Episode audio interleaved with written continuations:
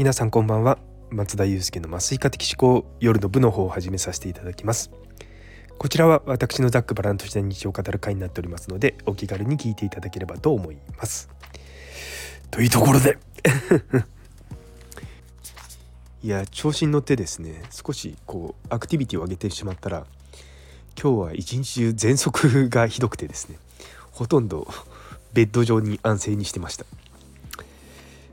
でオンラインの会議がですね2つほどあったんですけど、まあ、1つのやつはまキャンセルでできそうだったんでキャンセルしてもう1つの方はちょっとあの立足段階のやつだったんでそこのとこだけですね頑張って出ました。もうあのオンラインの仕事って、まあ、正直な話こう体調が悪くてもごまかしながらできちゃうじゃないですか。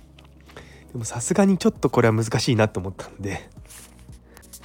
片方だけにしたんですね。でそれもまあ20分ぐらいの会議だったんで、まあ、そんなに大したことなくてよかったんですけれども。あのー、会議に向けてですねひげを剃ったりとかしてたらもう本当にボッサボサだなと思って。本当この2日2日3日ねシャワーとか入ってますけどもう髪型もほとんど整えない状態でしたしひげも基本剃ってなかったので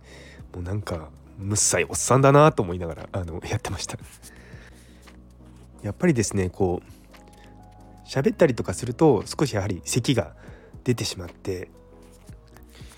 長く喋るのが結構大変なんですよねなのでこれ多分ね喉の辺り炎症が起こってるんだと思うんですけどこういうのがねすぐ治る時と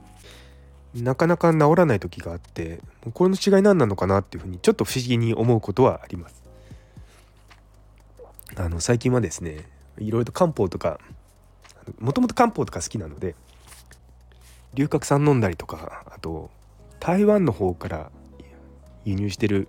なんだっけなビワの入ビワの成分の入ったなんか舐めるのど飴みたいのがあるのでそれを使ってまあごまかしながらなんとか乗り切ってきました。いやでも本当に辛いですね。あの人生で一番大変だなと。まあ家内に言わせると前の時も同じこと言ってたって言ってますけど、まあ、人間忘れるんで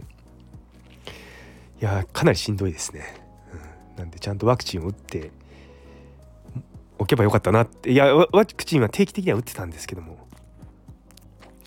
もうちょっとねなんか7回目とか受けとけばよかったなってのは思ってます。